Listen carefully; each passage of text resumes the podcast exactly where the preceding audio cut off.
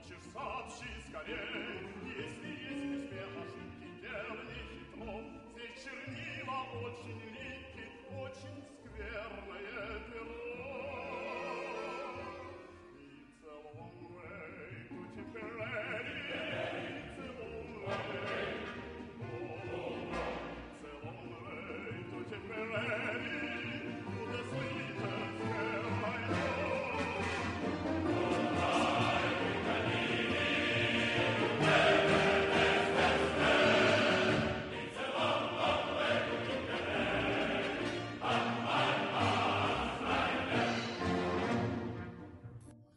Esto es Blitzocast. No es Histocast, pero casi.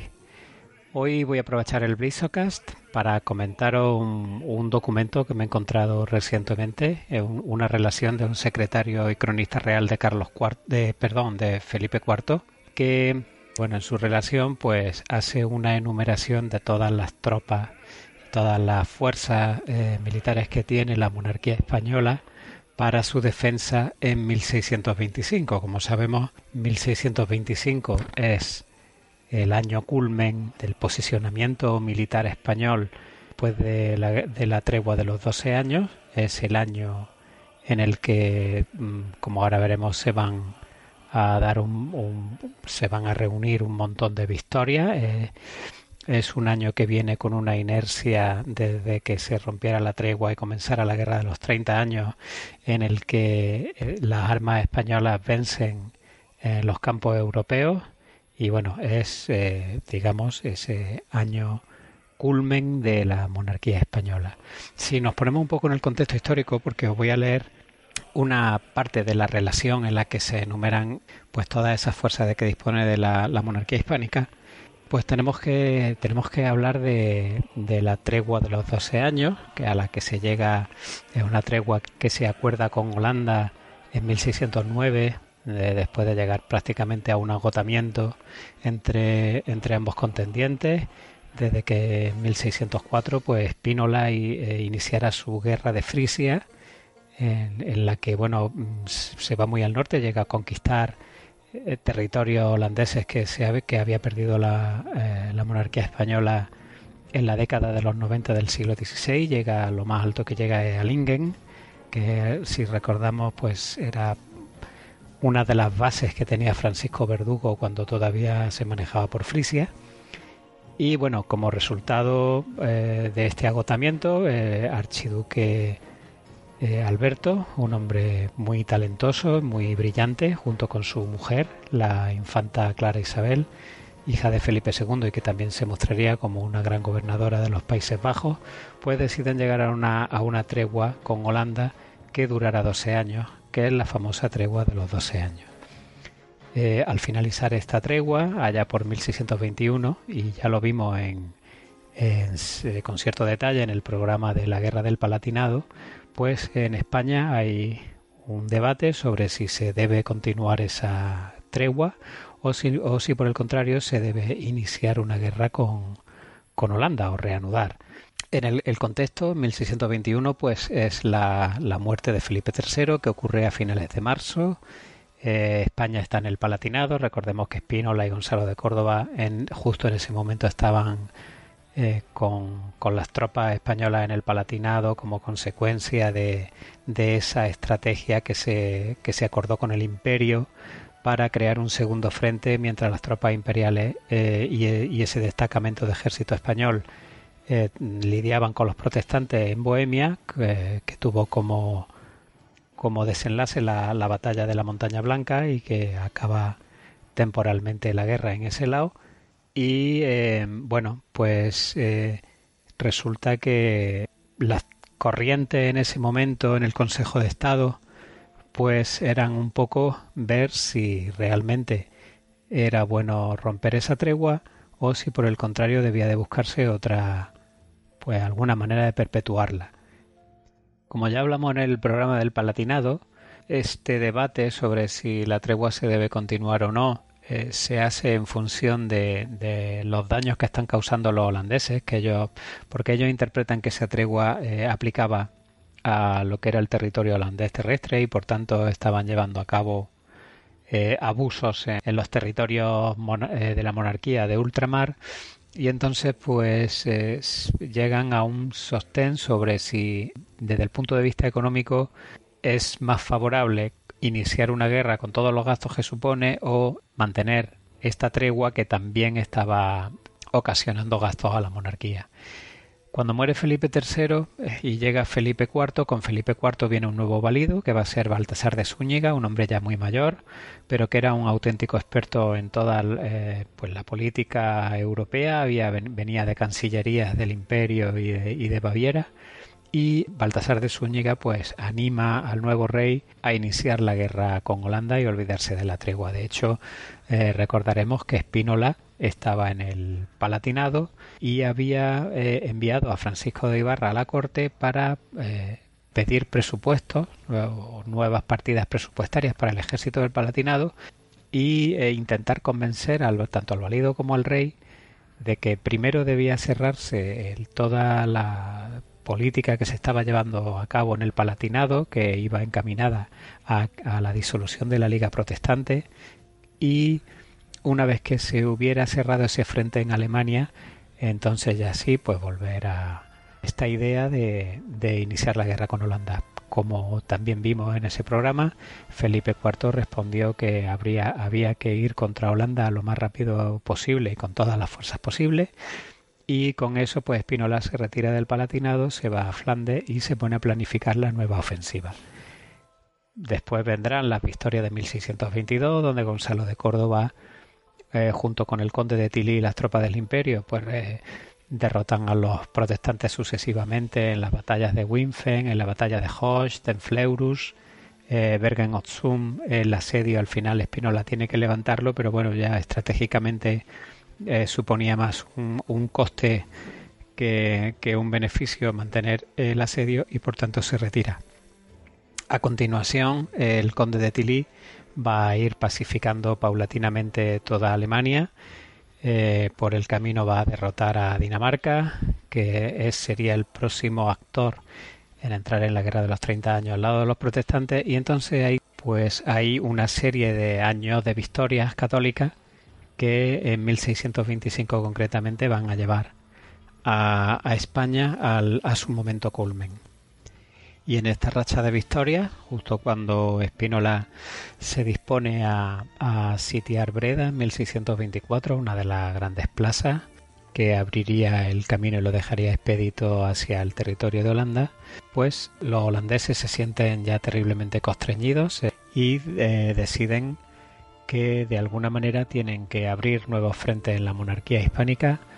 pues para que España no llegue a doblegarlos porque la situación es realmente seria. Y en este contexto, pues se producen en este, esta misma campaña 1624-1625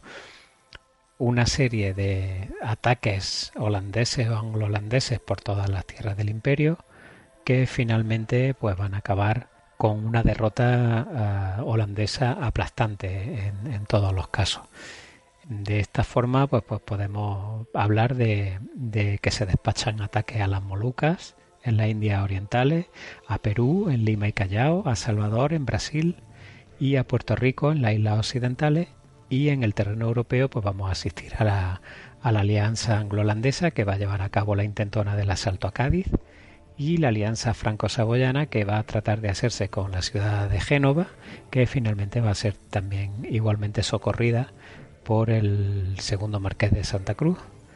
hijo de Álvaro de Bazán, con su escuadra de galera. Todos estos intentos son derrotados y frustrados con la arma de la monarquía y finalmente, pues eh, por encima de todo ello va a acabar brillando el, el famoso, la famosa caída de Breda. Pero fijémonos el, el tamaño y el alcance que supone esta ofensiva holandesa de ultramar. O estamos hablando que en un periodo temporal de 12 meses estamos hablando de que se están produciendo ataques simultáneos en las Molucas, es decir, en el Pacífico, en la zona de Oceanía, en Perú, en el Mar del Sur, que es como llamaban al Pacífico, en la costa de Brasil, en Salvador de Bahía, en el Caribe, en Puerto Rico. Además, una gran flota anglo-holandesa desembarca en Cádiz intentando tomarla y es también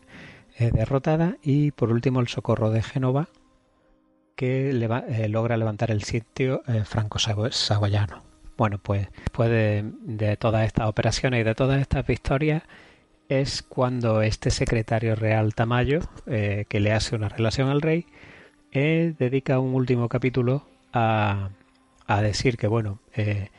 eh, gracias a Dios, eh, España ha resultado victoriosa en, todas estas ofensivas protestantes,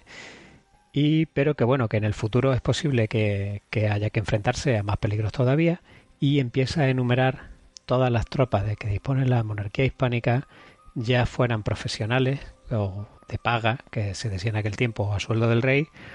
ya fueran tropas, eh, si no a paga del rey, si a paga de, de algunos nobles o virreyes o gobernadores con entrenamiento militar o incluso eh, tropas de reserva o de milicia que pudieran ponerse en pie de guerra ante una amenaza en cualquiera de, en cualquier ataque que pudiese producirse. Bueno, y después de esta introducción, yo, creo que ya podemos pasar a, leer el, el, fragmento de la relación eh, donde se especifica todo esto. Así que empecemos. Dice Tamayo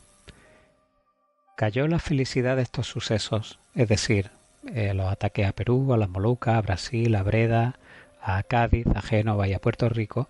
sobre las otras muchas que desde el principio del dichoso gobierno de don Felipe IV ha tenido esta monarquía, cuyo estado, para honor de los suyos y para terror de sus enemigos, he querido en último lugar más señalar que contar, pues es materia digna de que no se estreche en los fines de una sola obra, sino que las mejores plumas la dilaten en monumentos que compitan con la perpetuidad de todos los siglos. Desde el 31 de marzo de 1621 se entiende que el rey don Felipe III de piadosa memoria falleció y entró en el gobierno de su monarquía el cuarto, es decir, el cuarto Felipe, empezaron a crecer las dichas de España con el principio de los remedios a los inconvenientes que el ocio y la quietud pasada habían engendrado. Es decir, se está refiriendo a la tregua de los doce años y al no hacer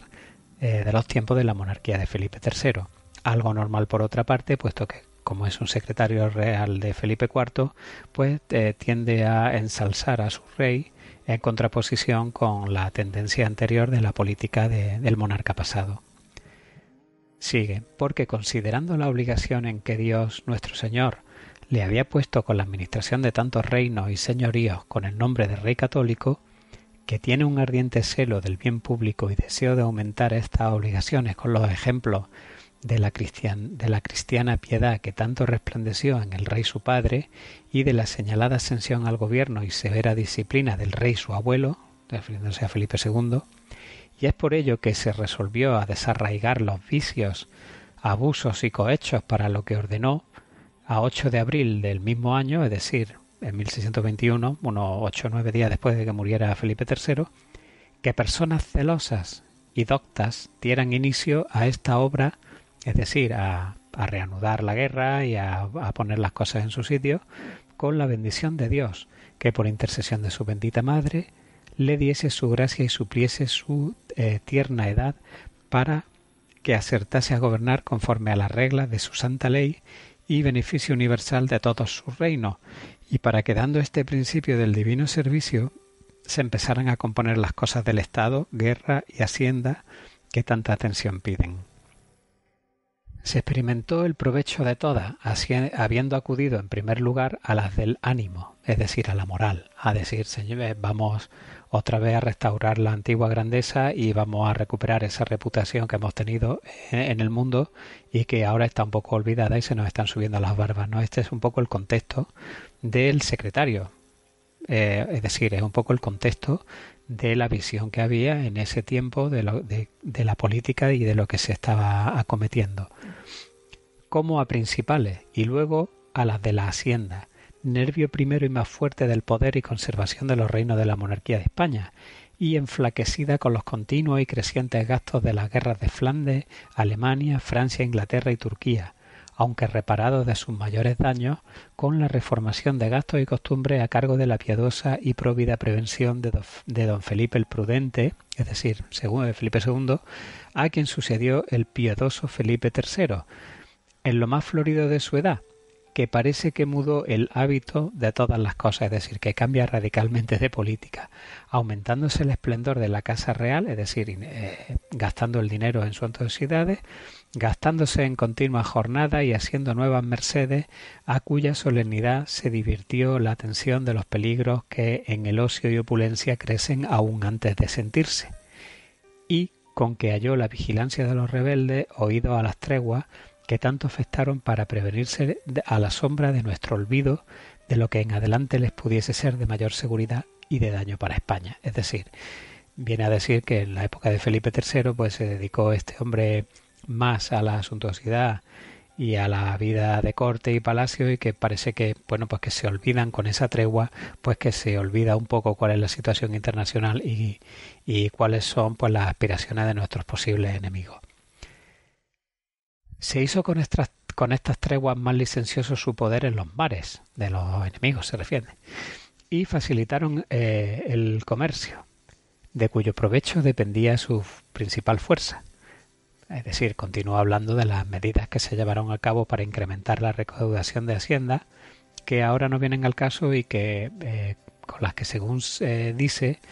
eh, se logran recaudar 18 millones de ducados. Esto es una parte que me he saltado porque no venía a cuento. Y que lo que sí, lo que sí me parece relevante es que si en 1625 estamos hablando de una recaudación, o perdón, 1621 o 22, que es todavía cuando está hablando, me parece relevante porque 18 millones de ducados es una cifra sensiblemente inferior a, la que eh, cuenta Simón Contarini, que es un embajador y espía de Venecia, que estuvo en España en 1603 y que ya en ese momento hizo un estudio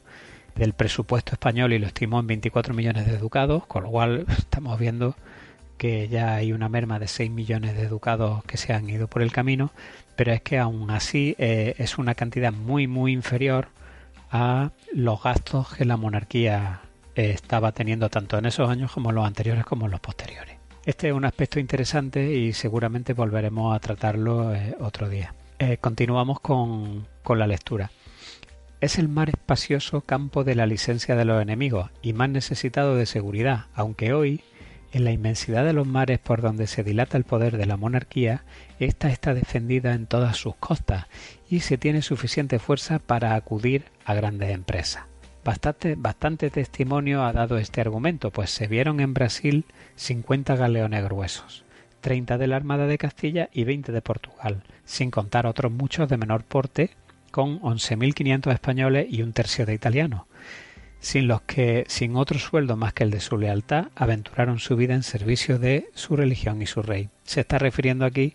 como ejemplo, pues a la expedición que se hace a Salvador de Bahía en Brasil y ahora ya sigue enumerando todas las fuerzas. En Lisboa, 50 navíos gruesos sin contar los menores, a cargo del general Tomás Larrazpuru y de, la, los hilos de la escuadra de Guipúzcoa y la del general Francisco de Rivera con 10.000 hombres de mal y guerra. En las Indias, 11 galeones para la Guardia de la Plata que aseguran las capitanas y almirantas de las flotas de tierra firme y Nueva España, con 3.500 españoles a cargo de don Lope de Armendáriz, marqués de Cadereyta. A Italia han viajado una escuadra de ocho galeones con tres mil italianos. La India Oriental experimentó hace poco un socorro extraordinario de diez galeones con tres mil hombres, y si los rebeldes no hallaran resistencia en el valor de los naturales del Perú, que defienden las costas del Mar del Sur, es decir, el Pacífico, con tanta pérdida de reputación y gente para los holandeses, hubieran experimentado a su pesar eh, nuevas fuerzas en otra armada, para cuyo apresto está asignado un millón. Es decir, veamos aquí la planificación increíble de este tiempo. Sabían que se estaba produciendo el ataque a Lima y a Callao y que las guarniciones estaban resistiendo, así que rápidamente se dota un presupuesto que va a ser de un millón de ducados, se planifica la operación, reunión de tropas, pertrechos en los puertos, se reúnen los barcos para poder enviarse. Y todo esto con un, un horizonte temporal de mínimo seis meses o incluso un año porque la flota no solamente había que aprestarla, sino que luego había que ponerla en Perú. Finalmente, como dice, no hizo falta, eh, pues las guarniciones peruanas derrotaron por sus propios medios a los holandeses, pero fijémonos la, ya en ese tiempo cómo se cómo estaban, eh, estamos asistiendo a operaciones militares de la monarquía hispánica a nivel global, es decir, me salta una crisis en Perú y yo tengo que organizar una flota y mandarla a Perú con sus tropas profesionales, con sus tercios embarcados, con su flota de guerra, con toda la flota mercante, con los pertrechos, etcétera, y todo eso pues tiene que ir a través de una serie de, de bases conocidas en la ruta, pues como pueden ser las Islas Terceras, como puede ser Santa Elena, hasta llegar a la Tierra de Fuego, es decir, eh, todas las rutas eh, tanto comerciales como de guerra, estaban ya predefinidas y, preestablecidas. En el puerto de Santa María están dos galeras con mil infantes sin contar la gente de mar, siendo su general como la de las de España, es decir, que son las galeras de España, don García de Toledo eh, Osorio, duque de Fernandina, es decir, esta es la flota de galeras de España que está eh, obviamente pues ahí en el sur guardando el, estrecho. Génova ha sido eh, socorrida por el marqués de Santa Cruz con 62 galeras y 5.000 infantes españoles y 3.000 italianos, que es el socorro al que hemos hecho alusión antes. No es menor la provisión de las guarniciones de tierra, es decir, vamos ya a las tropas terrestres. Pues mejorada la caballería de las guardas de Castilla, asisten en Portugal y en las fronteras de Perpiñán y Navarra, fuera de las fuerzas de los naturales de Aragón, Navarra y Cataluña, en que por los confines de Francia pasa la infantería de 20.000 hombres y la caballería de 1.000 caballos tan reforzadas de artillería y municiones que si no se le fuera a la mano sobraría su valor natural a empresas iguales. La provincia de Guipúzcoa, en cualquier arma que le toquen, es decir, en cualquier situación de alarma que pueda surgir, un intento de asedio, un ataque o cualquier eh, incursión en territorio de esta provincia, pone en campo a doce mil hombres con la arma y disciplina propias de gente, que cada día se dispone para ensanchar sus términos, teniendo en todas las fuerzas suficiente prevención de todo lo necesario. El señorío de Vizcaya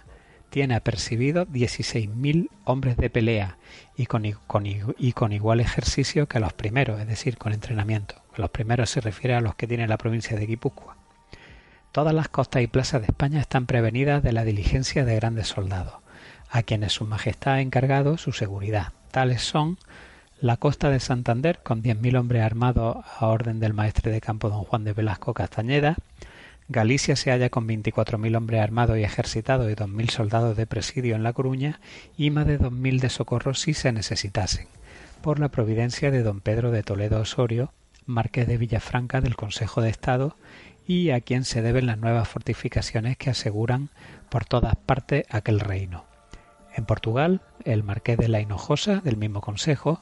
después que como general de la gente castellana en mar y tierra ha cuidado de la fortificación de todas sus plazas y costas, siempre tan defendida del esfuerzo de sus naturales, en que aparte del presidio de, o guarnición de cuatro mil castellanos de sus fuerzas, y sin contar a la armada que gobierna la Razpuru, eh, pues cuenta con treinta mil hombres armados en Portugal. Las costas de Andalucía están prevenidas de la grandeza y consejo del duque de Medina Sidonia, su general, que es el más verdadero encarecimiento.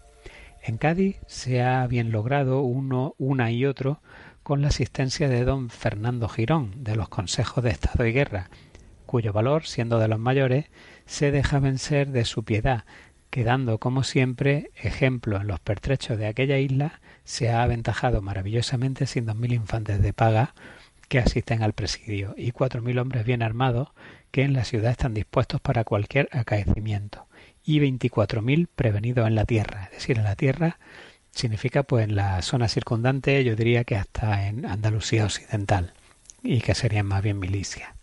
Y otras tropas de caballería que están a punto. Gibraltar, fuera de la defensa cierta del duque de Arcos, se ha reparado para otras con nuevas fortificaciones para la asistencia de don Luis Bravo de Acuña, del Consejo de Guerra, que aseguran mil infantes de paga y tres mil de la ciudad, también conocidos por los enemigos que han pretendido molestar aquella parte del estrecho, y dieciséis mil hombres de los, de los estados de Arcos y Medina Sidonia, con prevención para todos los sucesos que puedan ofrecerse. Málaga, después de fortificada de nuevo por la diligencia de don Pedro Pacheco del Consejo de Guerra, comisario general de la Infantería Española y veedor de la Guarda de Castilla, tiene diez mil hombres de quien por su ordinario ejercicio con los continuos rebatos de su costa se pueden fiar mucho. con prevención de toda la caballería e infantería de la costa de Granada, a cuyo reparo asiste don Íñigo de Briceño del Consejo eh, de Guerra con igual satisfacción. Es decir, como podemos ver, estos 10.000 hombres están a cargo de don Pedro de Pacheco, que es el que los paga. En, Cartagena y Reino de Murcia, al cuidado de su general, el marqués de los Vélez, se halla eh, gran seguridad por sus prevenciones con 12.000 infantes de la tierra de buena arma y ejército. A Valencia tienen bastante segura las tropas de caballería ordinaria y 20.000 hombres armados, sin los muchos que en la copiosa armería de aquel reino lo pueden con facilidad y presteza estar. Las costas de Cataluña aun cuando no tuviesen más que el valor de sus naturales, eh, están bien defendidas, hallándose con 30.000 hombres de guerra, es decir, aquí también eh, son milicias. Cerdeña, Mallorca, Menorca y Ibiza tienen 20.000 hombres, las Canarias 14.000, a cuyo reparo ha acudido con artillería y municiones don Francisco de Irazábal. Las terceras, es decir, la isla tercera, la isla Azores, 20.000, a que ha añadido 500 infantes don Íñigo de Corchera. Orán tiene reforzada provechosamente la ordinaria defensa de su gente de guerra, disciplinada con el valor del duque de Maqueda, que siendo su capitán general la ayudó con los galeones fabricados generosamente para el servicio de su rey, y ahora de nuevo defendida con el valor del marqués de Velada, su sucesor. En las demás plazas de Berbería se halla doblada guarnición, bastimento y pertrecho, así de la corona de Castilla como de Portugal. Las costas de tierra firme y Nueva España tienen nuevos socorros de gente y munición, como las que corresponden al Mar del Sur, el Pacífico, de que pueden dar buen testimonio los sucesos que han llorado este año en ellas los enemigos, es decir, las derrotas que se han producido en Perú, Brasil y Puerto Rico. Las Filipinas, fuera del socorro que llevó su gobernador, don Juan Niño de Tabora, le esperan mayor de gente y galeones.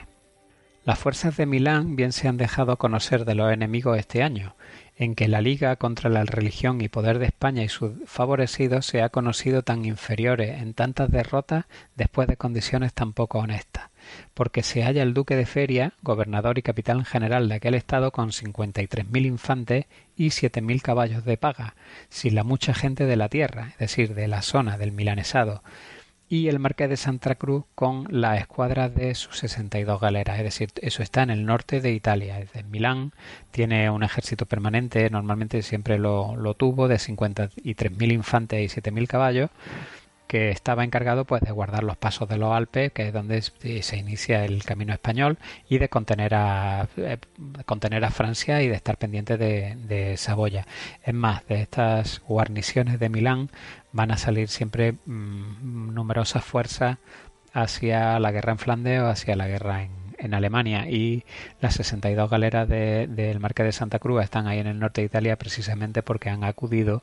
al socorro de Génova. La nobleza de Nápoles, alentada con la autoridad del duque de Alba, su virrey, émulo del esfuerzo de sus progenitores, ha formado ejércitos de 30.000 infantes y 5.000 caballos a sueldo de su majestad. Sicilia tiene defendidas sus costas con 30.000 hombres armados, sin contar el tercio de españoles, es decir, el tercio viejo de Sicilia, que guarnece sus plazas y a, lo que, y a los que después del socorro de Génova volverán a sus puestos. Flandes, como escuela de la milicia de España, tiene hoy 70.000 hombres, que valen por muchos más, porque claro, aquí están las florinatas, aquí no solamente están las tropas balonas, sino que están los, los tercios de élite españoles, están los tercios de élite italianos, están los tercios de extranjeros, los irlandeses, están los tercios regimientos de alemanes bajos, es decir, aquí es donde está realmente el grueso del ejército de tierra de la monarquía española. Dice, en particular mandados por la prudencia y santidad de la Serenísima Infanta, es decir, de Isabel Clara Eugenia, de hija de Felipe II y gobernadora ya por este tiempo porque había muerto el archiduque Alberto, y gobernados por el marqués de Espínola en todo mayor que su misma fama. Castilla se halla con cincuenta mil hombres de muestra, armados, volviendo a su primero ser la milicia con que, que, con el descuido de las cosas se habían reformado y que sin hacer falta al comercio se ejercitan por sus distritos para la ocasión a que les llamaren. Es decir, aquí estamos viendo que estas tropas se están ejercitando y en realidad eh, son una especie de reserva entrenada que sirve para que en las ocasiones en las que haya que tirar de, de leva, pues tirar de aquí. sin la leva de 5.000 hombres de Castilla y 3.000 de Portugal para acudir de nuevo a Italia, asistiendo en las costas 130 galeones gruesos con 26.000 hombres de mal y guerra y 70 galeras con 9.000 infantes, sin los bajeles que en el puerto de Mardique tiene su alteza, es decir, el actual Mardik, que está en las cercanías de Dunkerque, donde había una flota de corsarios españoles que hicieron un enorme daño en esos años a la flota inglesa y holandesa y que de la que seguramente alguna vez hablaremos. Pudiera contentarse la misma seguridad con tanta y también repartidas fuerzas, mas la providencia del gobierno de España no sólo encarece, mas parece que vence con verdad su crédito con la nueva determinación de que se aumenten con un ejército de 80.000 hombres, siendo el capitán general y del ejército don, Agustín Mejía y general de la caballería el conde Duque, y maestro de campo general don Diego Mejía, que será el futuro marqués de Leganel vencedor de Norlingen proveedor y comisario general Juan de Pedroso, nombres cuya autoridad acredita la importancia de los designios que como enderezado al servicio de Dios, defensa de su fe y aumento de, de su culto, dan crecida confianza y felicidad con que se verá España presto gloriosa con la asistencia de tantos millares de hombres con armas, municiones, dinero y todo lo demás necesario para su conservación, cosa que como ahora admirable y propia de la protección con que Dios mira por estos reinos a donde con particularidad es venerado su inefable nombre, no a mucho que se jugaba según la falta de las cosas por totalmente imposible. Bueno, la relación sigue, pero lo que yo pretendía hoy traer, pues, este fragmento donde, donde se detallan las fuerzas y milicias con las que la monarquía española eh, o los reinos de la monarquía española pretendían hacer frente a todas estas incursiones enemigas originadas en la guerra europea. Y eh, también pues bueno ver un poco cuál era ese contexto eh, ver un poco también la alta moral con la que se escriben estas palabras puesto que estamos en un año en el que prácticamente se ha vencido en todos los frentes a nivel global y además ha caído la ciudad de Breda dejando casi casi abiertas las puertas a, Holanda, pues con esto acabamos esta relación, este optimismo de 1625. Volveremos, seguramente antes de Navidad nos volveremos a ver. Si no, eh, os deseo una feliz Navidad y una feliz entrada de año. Y por último, pues recordaros que si queréis eh, regalar tercios, si queréis tener un detalle con algún ser querido o si os lo queréis regalar para vosotros mismos, libros de, mm, de la saga de los tercios, pues yo los lo voy a, si los compráis en la tienda de eh, online de Ediciones Platea eh, y ponéis en el campo de comentarios cuál queréis que sea el contenido de la dedicatoria, pues con todo el gusto del mundo los dedicaré. Bueno, y con esto ya me despido. Nos vemos pronto en las ondas o en el siguiente toca. Un abrazo para todos.